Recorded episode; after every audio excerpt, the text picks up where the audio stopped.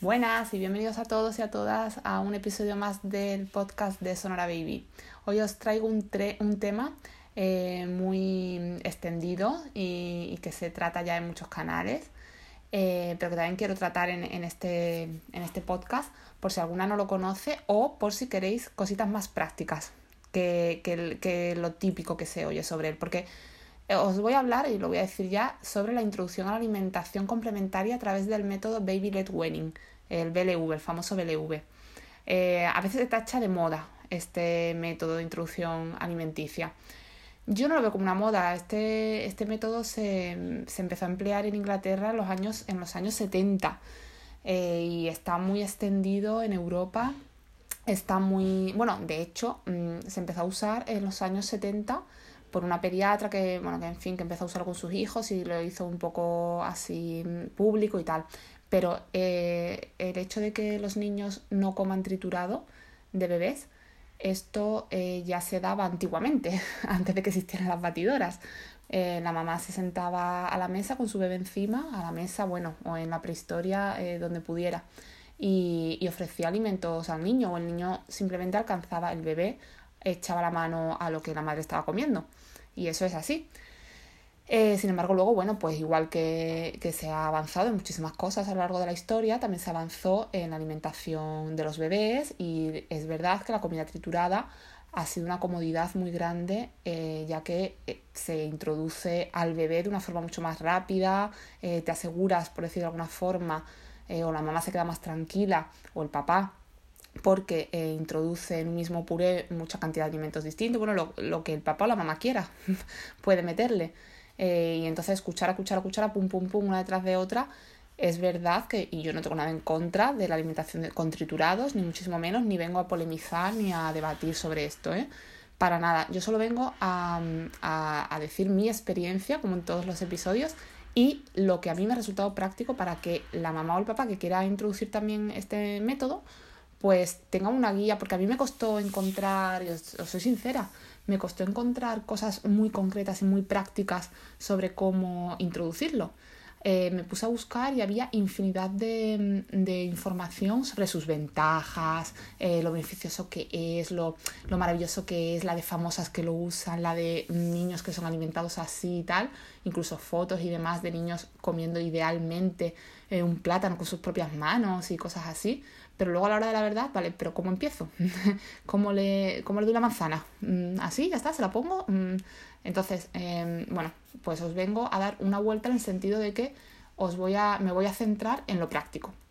Así que espero que os resulte muy, muy interesante. Em, para empezar, bueno, importante recalcar los beneficios de este método, aunque sí que esto está un poquito machacado ya, pero no puedo saltármelo y es que, lo voy a decir muy, muy breve, los peques no tendrán que pasar por aprender de comer a triturado a comer sólido, esto es una gran ventaja. Eh, poco que decir, bueno, pues cuando llegue el momento, cuando se supone que llegaría el momento de pasar de triturado a sólido, que a lo mejor puede ser pues con un año, con un año y medio, no sé, cada padre mm, lo decide o según el cole o tal, si lo lleva a la guardia, si no, pues ese tránsito no hay que, no hay que pasarlo, ya está, ha empezado a comer sólido desde el principio. Luego el conocimiento y el descubrimiento de los alimentos distintos a la leche se hace de una forma para mí mucho más natural y más consciente.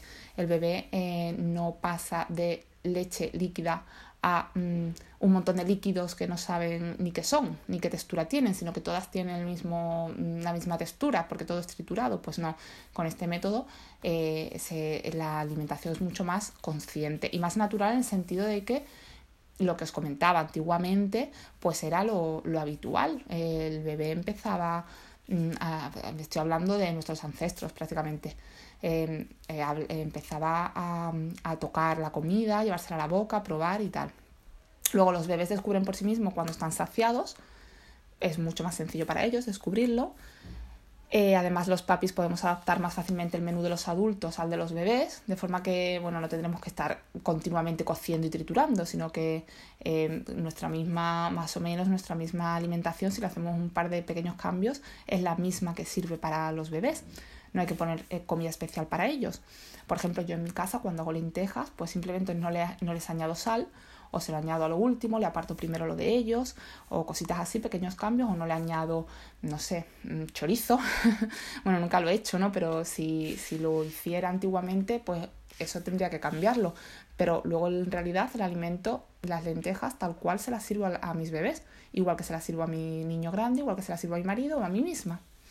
Luego mayor control de la velocidad en que se ingiere, ya que eh, triturado se ingiere mucho más rápido, esto es lógico. Menos problemas de aceptación del alimento en el futuro. Yo esto lo he vivido con mi hijo. Mi hijo come eh, espinacas hervidas con cuatro años, mm, como un campeón, y no conozco a muchos niños que que sean capaces de, comerse este alimento así, por ejemplo, ¿eh? y no digo que mi hijo sea mejor ni peor que nadie, ni muchísimo menos, pero que es verdad que creo que el éxito de cómo se alimenta ahora y cómo acepta las texturas y cómo acepta eh, pues si, pues si un determinado plato tiene grumos o no tiene, o tiene tropezones o no tiene, o si la paella tiene un montón de verdurita o tiene cositas de un color o de otro. Bueno, él, tú le abres una lata de mejillones o de berberechos y es que lo flipa, es que le encantan y eh, quizás, no sé, incluso para un adulto puede ser, el aspecto no es el mejor, no sé, cosas que, yo noto y que eh, creo que el éxito radica en cómo le introduje en su momento el, alimento de esta manera. Con las niñas, pues espero que sea igual, ya os contaré. y bueno, por último, menos riesgo de sobrepeso en el futuro. Esto está, em, está comprobado, vamos. Mm, además, esta alimentación, lo tengo que dejar claro, está aceptada eh, por eh, la Asociación de Española de Pediatría y por la Organización Mundial de la Salud. Y si en vuestro centro médico queréis solicitar información, eh, deben de conocerla. Eh, también hay muchos cursos sobre este tipo de alimentación y, mucha información, mm, pero ya os digo, eh, así cuatro pautas mm, muy prácticas creo que es un poquito más difícil encontrar en cuanto a cómo se implementa en la práctica. Bueno, inconvenientes. Bueno, algunos temen el atragantamiento, eh, como así como mayor inconveniente eh, y la verdad es que no les culpo por ello. Confieso que yo al principio también lo sopesé seriamente y familiares muy cercanos no lo veían con buenos ojos, porque precisamente por este riesgo. Pero tras haber alimentado a mis hijos de esta forma, no veo más riesgo de atragantamiento que el que existe con, otro, con, con el método de los triturados, o el que puede existir cuando sucede la transición de triturados a sólido. Simplemente que debemos estar siempre acompañando al bebé cuando come, controlar cada vez que se mete algo en la boca y además evitar ciertos alimentos crudos, como por ejemplo la zanahoria, la manzana, la pera, eh, evitar los frutos secos, eh, bueno, en general los alimentos excesivamente duros, es decir, tenemos que tener un poquito de cuidado, no, no le vamos a dar triturados, pero tampoco le vamos a dar em, como si fuera una persona de 30 años. Esto es un poco de lógica. Y estar con ellos siempre, controlando muy bien que no se metan, sobre todo al principio, eh, que no se metan, pues, no sé, trozos duros eh, de un determinado tamaño, que no, pues lo típico, ¿no? Y en el momento que el más mínimo signo de atragantamiento, actuar. Pero ya os digo que también puede existir atragantamiento. Bueno, mis hijas eh, eh, han tenido, mm, mm, no atragantamiento, pero que se han atragantado más tomando pecho. Que, que luego no he tenido ningún susto con ellas con la alimentación a través del BLV. Ninguno, ni uno, ¿eh? Y tengo dos, bueno, tres hijos en total, pero ahora mismo tengo dos eh, y no dos bebés y no, no, he tenido ningún susto. Ya os digo, he tenido más susto quizá cuando a veces eh, se ponen muy ansiosas comiendo al pecho y con la leche empiezan a, a regurgitar y, ya os digo, más susto con eso incluso que con, que con el alimento entero. Bueno, paso a desgranar un poco los truquis así que yo he ido aprendiendo y que me parecen de lo más útiles. Veréis, el plátano.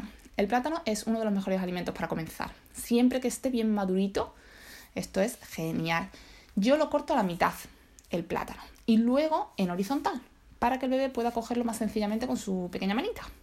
Em, o bueno, si queremos nosotros dárselo al principio, em, ofrecérselo, pues también en su boquita cabe mucho mejor si está cortado eh, a la mitad, pero eh, en horizontal. No sé si me explico no a la mitad el plátano, pero también a lo largo. Esto de cortarlo a lo largo es una cosa que yo tuve que averiguar, que no lo encontré en ningún sitio. Es una tontería, pero para mí fue vital a la hora de introducir el plátano. Fue un gran cambio. Y por eso espero que os sirva de ayuda a muchas y a muchos. La pera la manzana. Estas dos frutas son ideales al principio, pero siempre, siempre que se preparen cocidas en el microondas o en el horno. En el horno es ideal porque la textura queda incluso más gustosa. Pero bueno, en el microondas no se tarda nada. Os cuento cómo lo hago, mirad. Pelamos, cortamos a lo largo en varios trozos, las ponemos en un bol, lo tapamos con un film al que le haremos tres o cuatro agujeritos así pequeños con un tenedor con un cuchillito y lo metemos al micro a máxima potencia.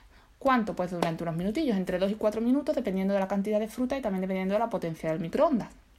Luego lo sacamos, con cuidado porque quema cuando lo sacamos, y dejamos enfriar y voilà, fruta lista para consumir en el momento.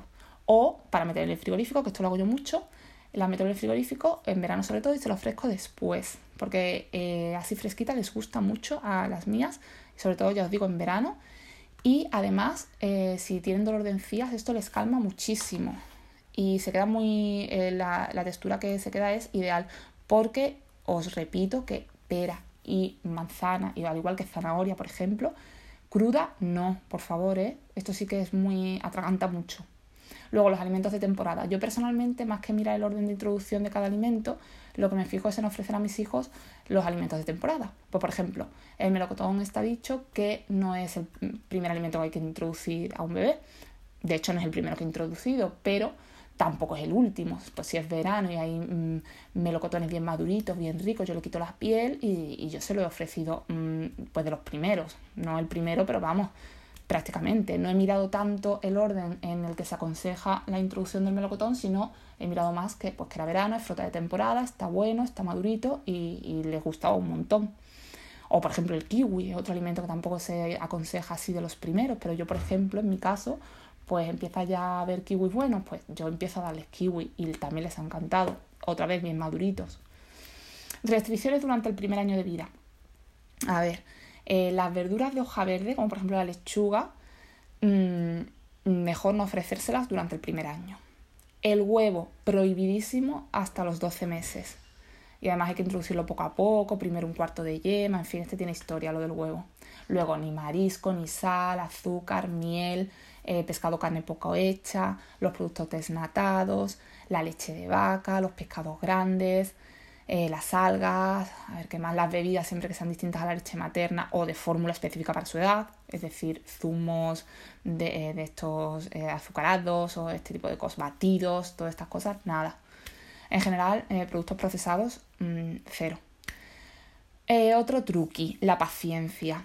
Poco que decir de este punto, pero bueno, hay que armarse de ella y celebrar cada logro por pequeñito que parezca, porque nuestros bebés están aprendiendo, así que mm, poca prisa.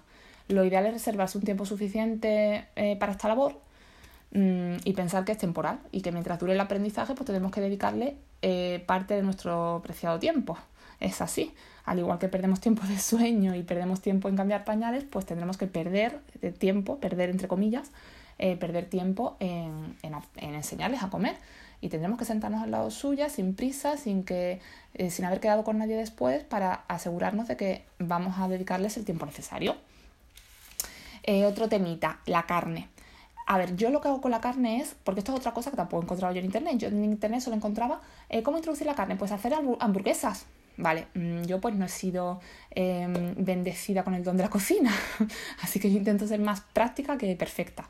Y lo que hago con la carne es que la hiervo, luego la pico bien picadita, o eh, sí, picadita, como si fuera para hamburguesa en realidad, pero lo hago después de hervida. Y luego hago pequeñas bolitas con, con la misma mano y, y, se las ofrezco así a los peques y se lo comen súper bien, la verdad. Y luego eh, la digieren súper bien porque luego en el pañal veo que la han digerido muy bien. Con lo cual, pues no me entretengo en hacerle hamburguesas, ni albóndigas, ni, ni historias de estas. Así que lo intenté hacer al principio, pero os soy sincera, pues mm, no se me da bien. Entonces intento ser práctica y, hiervo bien, pues, por ejemplo, una pechuga de pollo bien hervidita, la, pico bien, le hago bolitas con la manita mismo, un poquito de aceite en crudo y, se la comen estupendamente. El pescado. El pescado simplemente digo una cosa, cuidado con las espinas, por favor. Parece una obviedad, lo es, pero hay que mencionarlo. Por lo demás, el pescado mm, se lo comen estupendamente, hervido o a la plancha, las mías eh, lo flipan con el pescado. Les encanta. Lo único es, pues tengo que estar mirando muy a las espinas. Em, a ver, eh, lo de complementaria, esto también lo quería yo comentar. Eh, lo de complementaria es una alimentación complementaria, con lo que debemos tener en cuenta que la leche sigue siendo el alimento principal. La recomendación es ofrecer el alimento tras la toma de pecho o, o de bibi. Aunque confieso que yo si las veo mm, que están descansaditas, con buen ánimo y que tienen hambrecilla y tal, y pues yo intento primero el alimento entero, para aprovechar que están así en un buen momento, para aprender y para coger el alimento y tal, y entonces lo cogen con ganas y yo aprovecho este momento y luego ya le doy el pecho. Pero bueno, en general, la recomendación es que se dé primero el pecho porque el, el, alimento distinto de la leche materna o de la leche de fórmula es lo complementario. Su alimento principal durante el año debe de ser, durante el primer año debe ser siempre la leche. Entonces, pero por favor, no descuidéis que la leche debe seguir siendo el alimento que consuman en mayor cantidad a lo largo del día. ¿Vale? Otra cosita, los trozos cortados en zigzag. Fijaros qué tontería. Pues es un truco que tampoco he encontrado en ningún sitio y que me lo he tenido que averiguar. ¿Cómo, ¿A qué me refiero? Pues em, un alimento que es resbaladizo, por ejemplo, eh, el trozo es resbaladizo, no lo cogen bien y tal, pues yo lo corto por los extremos un poquito en zigzag y, y, ellas lo pueden coger mejor con las manitas, así no se les escurre. Muy útil este truqui para alimentos así que se escurren de las manos. Y ya os digo, un truqui que, que, que me he tenido que averiguar. o sea, que me he tenido que imaginar o que me ha venido mm, por, por, por la práctica. Porque digo, ¿cómo lo hago? Pues así. Entonces, si, si, no se os ocurre en el momento, pues ya os lo digo yo. En fin, eh, que los tips para la alimentación del BLV, mm, para su implementación, son muchísimos, son tantos como mamis lo usan. Así que yo sigo aprendiendo día a día, ellas me van enseñando, yo me las voy ingeniando y bueno, y también consejos de especialistas y otras madres me, me sirven muchísimo y me son de gran ayuda. Y tener una tribu, una comunidad en la que compartamos este tipo de cosas, la verdad es que es eh, muy, muy, muy útil y muy de gran ayuda. Así que os animo a compartir vuestras experiencias, vuestras dudas, temores, vuestros comentarios, si tenéis alguna sugerencia, alguna, lo que sea, ¿eh? lo que os apetezca, me lo comentáis en la cuenta de Sonora Baby, de la marca, que sonora barra baja baby. Esa es la cuenta de Instagram y ahí encontraréis además muchas cosillas también si tenéis, si sois mamis de gemelos o mellizos o vais a hacerlo, vais a encontrar muchas cositas muy prácticas y muy útiles para ellos, que seguro que, que os gustan mucho. Y nada, y yo me despido por hoy, no sin antes desearos a todas muy muy feliz introducción a la alimentación complementaria.